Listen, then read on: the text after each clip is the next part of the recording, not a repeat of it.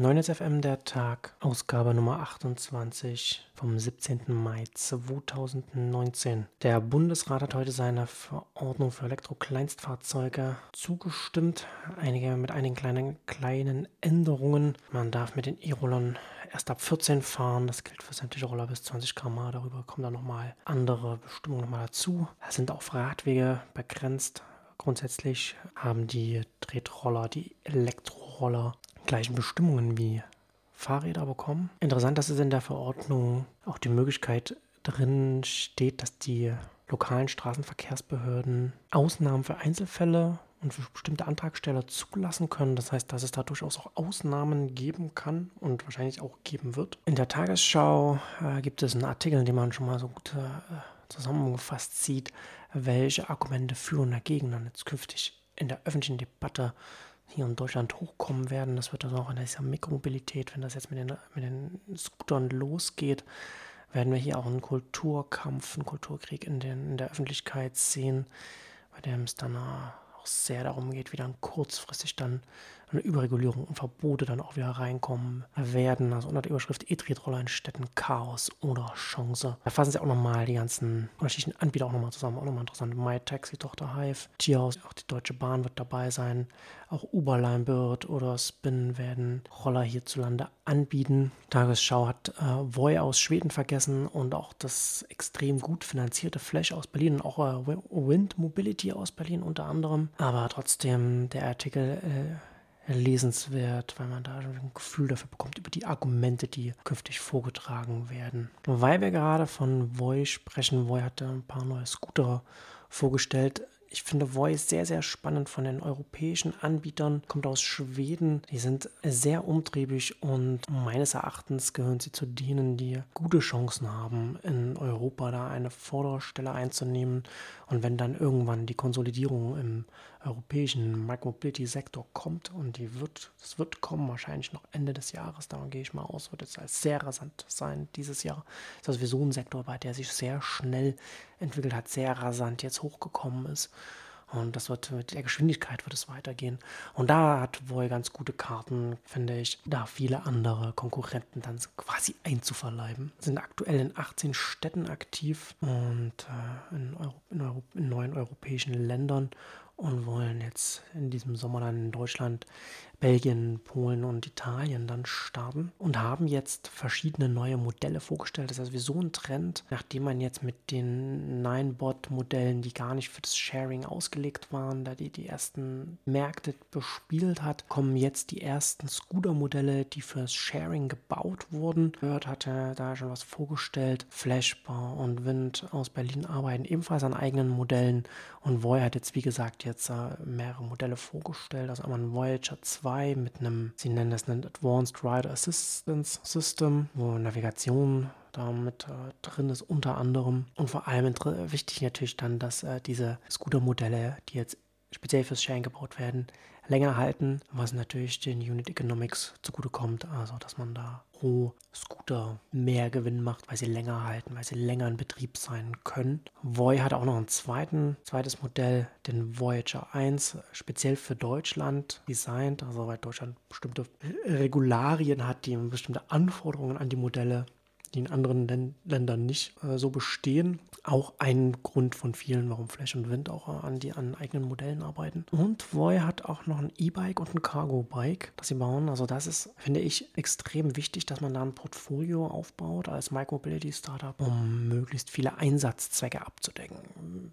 Wäre nicht überrascht, wenn sehr viele andere Startups in dem Bereich dann auch noch da reingehen und gerade als so ein Sharing Mobility Anbieter nicht nur ein Bike, ein E-Bike, ein Scooter und so weiter anzubieten, sondern eben auch ein Cargo Bike. Das ist sehr, sehr sinnvoll. Das, ergibt sehr viel Sinn, wenn man damit sofort Einsatzzwecke abdeckt, die man, die man mit anderen mit den anderen äh, Modellen, anderen An Angeboten nicht abdecken kann. Und da erweitert man sofort die Bandbreite für die Nutzer und wird sofort attraktiver. Also Micromobility und E-Scooter. Extrem spannend und jetzt geht es in Deutschland bald los ist, muss die Verordnung nochmal in den Bundestag und dann wird sie hoffentlich bald verabschiedet. Und dann äh, bin ich sehr gespannt, wie das sich gerade hier in Berlin noch entwickeln wird. Ähm, aber blicken wir jetzt mal nach Helsinki. Da haben wir, noch, wir haben noch ein paar kleine Punkte, die ich heute noch ansprechen möchte. Helsinki, da hat jetzt Wing, das ist ein, eine Alphabet-Tochter, bekannt gegeben, dass sie jetzt in den nächsten Wochen anfangen werden, ihre ersten Drohnenlieferungen da zu starten. Da werden sie in einem, einem Bezirk von Helsinki fangen sie da an, haben sie mit zwei Partnern einmal so einen Gourmet-Supermarkt und einmal ein Restaurant, bei dem sie dann äh, Dinge ausliefern werden. Und wenn wir von der zukünftigen Logistik sprechen, dann äh, auch interessant, dass Amazon sich diese Woche an einer 575 Millionen US-Dollar schweren Investment-Finanzierungsrunde bei Deliveroo beteiligt hat und da auch führend war das ist natürlich auch naheliegend. Wir sprechen in Exchanges mit Jörg Risch, äh, sprechen regelmäßig darüber, wie sich die Logistik künftig austarieren wird und wo sie sich hinentwickeln wird für den Onlinehandel. Und da ist es natürlich extrem wichtig, ein engmaschiges Auslieferungsnetz für die letzte Meile aufzubauen. Und wie, macht, wie baut man das nachhaltig? Man muss das auslasten, damit man das nachhaltig äh, bewirtschaften kann. Und da sind Essenslieferungen natürlich da, die gehören da zwingend mit hinein und die bauen ja letztendlich jetzt schon eine Struktur auf, die natürlich auch für andere Dinge genutzt werden können, um da schnell irgendwas von A nach B, also zum Kunden hinzubekommen. Und dann nochmal Amazon da gab es jetzt Zahlen von Fire TV. Amazon hat bekannt gegeben, dass sie 34 Millionen aktive Nutzer haben. Damit kommen sie sogar in den USA noch über Roku, die da äh, so ein, so ein Smart Setup Box da anbieten, mit diesen, wo man da verschiedene Streaming-Apps dann da installieren kann. Und Apple TV ist natürlich sehr weit hinten, weil es vergleichsweise teuer ist zu diesen beiden Angeboten.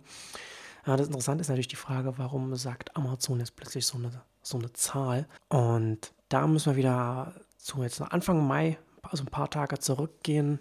Da hat jetzt der Business Insider, hatten, haben da ein Pitch Deck äh, zugespielt bekommen über Amazons Pläne, denn Amazon, äh, das ist auch, nie, auch, auch nicht neu, das Gerücht, Amazon plant einen werbefinanzierten Videodienst auf Fire TV aufsetzend künftig anzubieten. Also auch mit dem Argument, YouTube extrem groß, werbefinanziert, kostenfrei, kann man zugreifen. Also man hat natürlich weiterhin Amazon Prime Video, das Teil von Prime ist und dann Prime-Kunden reinzieht und den dann etwas für das Bündel gibt, aber zusätzlich für alle dann auch noch äh, werbefinanziertes Online-Fernsehen mit klassischen Scripted Content und mit äh, gerade auch für Zweitverwertung von TV-Inhalten sehr sinnvoll. Und natürlich für Amazon passt das natürlich hervorragend, weil Amazon auf dem Weg ist, da die große Nummer 3 zu werden hinter Facebook und Google, was den Werbemarkt angeht. Sie, sie machen da große Fortschritte gerade. Und das ist natürlich noch klassische Display-Werbung, die sie da auf dem Marktplatz haben. Und diesen Online-Händlern dann auch noch zusätzlich anzubieten, auf dem großen Bildschirm im Wohnzimmer. Da ist natürlich Musik drin. Und weil wir gerade über Streaming reden, Abschließend noch, Disney hat sich mit Comcast geeinigt und hat jetzt Hulu in trockenen Tüchern. Also Hulu gehört künftig zu Disney. Und das muss man sich ein bisschen so vorstellen. Disney hat mit Disney Plus, das wird das sehr an die Disney-Marke, an das, an das familienfreundliche Image von Disney gebunden sein. Und da werden natürlich dann die großen Blockbuster-Themen da drin sein. Und mit Hulu, das wird dann äh, Disneys Netflix-Äquivalent für alles andere. Da gehören dann auch Inhalte dazu, die sie mit 21st Century Fox übernommen haben, also FX und Fox-Serien, äh, Americans und Justified und so weiter, solche verschiedenen Sachen. Und natürlich dann auch noch mehr Zweitverwertung von auch hier von TV-Inhalten, Filmen und so weiter. Äh, und da werden sie natürlich dann auch äh, zügig nach Europa und Deutschland auch damit kommen. Denn Disney braucht auch hier zumindest vergleichbare Kostenstrukturen zu Netflix. Ich empfehle zu dem Thema die Videoreihe von hier und jetzt, die, die ich mit Bertram Google mache. Da haben wir uns in der letzten Ausgabe mit Netflix beschäftigt, um da zu verstehen, warum auch Hulu ganz schnell international ausgerollt werden muss, damit Disney hier vernünftig rechnen kann. Und da werden wir künftig noch mehr dazu machen. Wir, in der nächsten Ausgabe werden wir darüber sprechen, was das für die deutschen TV-Sender bedeutet. Äh, Spoiler sieht nicht gut aus, aber das soll es für jetzt erstmal gewesen sein. Äh, schönes Wochenende.